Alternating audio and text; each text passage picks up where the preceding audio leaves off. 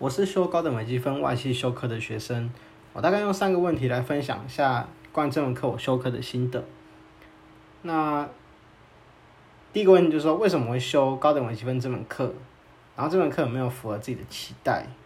那我来自工学院嘛，那我跟其实很多大陆市的工学院学生其实是一样，就是后来修数学系一些很理论的课程，它的目的就是希望能不能从专业数学的角度去解决功能上的问题。那第二个是说，能不能深入的用一些比较深入的数学思维去帮助我们得到一个解决问题的这个灯泡。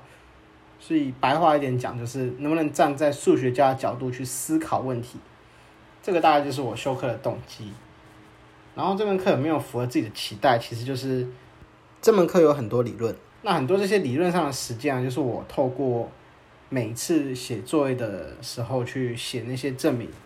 去训练自己的一些思维，然后那个时候其实我也没有太多认识班上的同学，其实就是都陌生人，没有办法，没有办法去讨论，所以最后也只能找老师或是助教就直接问问题。那在老师或是助教时间允许的情况之下，去问一些问题啊，讨论，其实对理解数学是蛮有效率的一件事情。那不光是只有上课去讨论，其实。把握每一个可以讨论这些数学或是学习数学时间加总起来，这些收获其实都超出我一开始的期待。那第二个问题就是，面对这门课，我学习的态度大概是怎么样？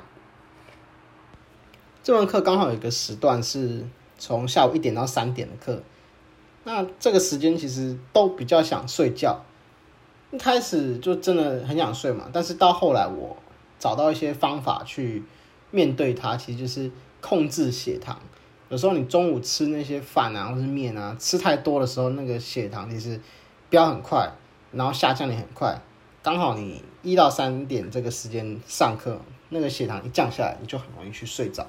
所以我后来中午就是都吃沙拉，生菜沙拉，反正也当做健康嘛。那下午也比较不会走神了。那第二个就是说。这门课面对一些复习的态度大概是怎么样？其实我把复习分成三种嘛，前两种的复习就是针对上一个课结束之前的那个复习，所以我大概是在走入到教室的时候去做整个课程的回想。那这个过程大概是二十分钟，因为从我家走到教室大概慢慢走二十分钟，但是要注意就是说你要这么做，可能要小心一下路上的状况。这样回忆起这些内容其实很重要，因为。当你回想起来之后，你上课一开始其实马上就能跟上来上节要讲什么问题。那你现在要从哪边开始去想？那复习的时候，我可能也会随心走路去念一念一个问题的解法，它的一些步骤、它的策略、它的方向大概是怎样。那其二就是下课的时候做一个重点的复习，就是说。一走出教室，我就马上去回忆刚才整门课讲的那个东西是是什么，然后他是怎么得到一个解答的，关键又是什么东西？那一开始是先靠脑袋去想了，如果最后想不到，或者说最后复习完了，我才会把讲义拿出来稍微看一下，就是呃刚刚想到底有没有对啊，或是其中有没有什么没有弄懂地方？那之间就是我走从我教室离开之后走回家。然后再可能在家里面再复习个差不多十分钟左右，那刚好就凑了三十分钟的复习的时间。那如果你是刚好有下一节有课的话，可能就稍微辛苦一下，因为你下课之后你可能还会抽一点时间去复习它，那时间就会拉长。这样。那第三就是写作业的时候，我会把这次所有的进度、上课的进度都全部试着写看看，因为毕竟。会这些写这些题目，其实对你写作业的那个手感，其实是可能是相当的。所以我会先把这些上课做的每次的习题啊，都先试着透过定义定理的证明，先写看看，理解这些内容。那可能这个复习时间也会稍微有点长，在一个小时、两个小时左右。那另外一题值得一提的就是说，这个作业上，诶，我最一开始。一开始一开始上课的时候，我们收到老师在课堂上跟群主就会做一些鼓励，就是想作业想很久啊，写很久，其实是正常的。在想的过程中啊，要去体会那个高伟大概在做什么样的事情。体会那个感觉这样。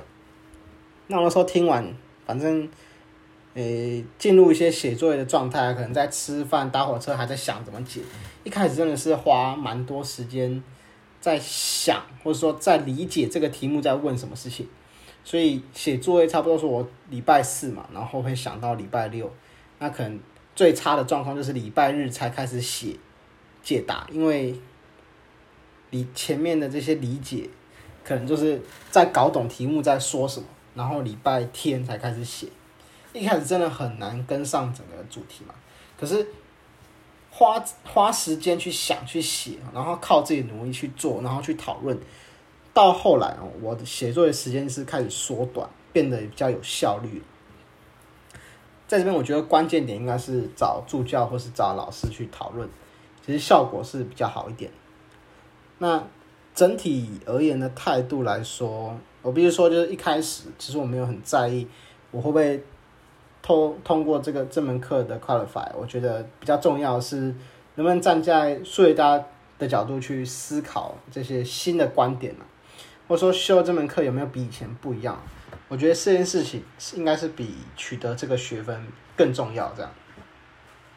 那第三个问题就是高等微积分这门课对我来说，哪些部分比较有特别的感觉？其实对课程的内容说，我觉得弄懂这个极限精确定义这个语言，其实是我曾经用了两年都还没有搞懂的东西。所以这个东西的学习，这个弄懂，其实对我来说是我觉得蛮有感觉的，蛮高兴。而且刚好在第二学期的课的时候，我同时搭配了偏微分方程一起修。那那时候偏微分方程讲的一些。章节内容其实跟高维是非常有关的，所以高维讲完，然后偏微分方程那门课也开始讲，那时候我就有一种无缝接轨的感觉，我是当时觉得蛮开心的，因为刚好就凑到那个内容这样。那剩下最大部分，我觉得就是这门课老师的特色，呃，老师其实会用不同的领域的观点去描述这些定义定理。然后跟那些证明的细节，那尤其是老师比较喜欢用图形去呈现，所以其实是蛮好懂的。那最有趣的环节就是在第二个学期的用眼睛看数学。那其实用眼睛看数学就是像级数的收敛发散，大一微积分的这个章节啊，在级数收敛发散这个章节，每次写一写就用一些 test 啊什么。那有时候我都会先去问一下助教，说这个叉叉级数应该是收敛嘛？结果助教马上就回，不是哦，他发散。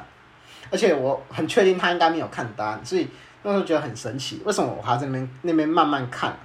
可是助教一看到这个题目，我只是随便抽，他也没有看答案，他好像就知道这个东西到底是收敛还是发散，所以这个就蛮有趣的。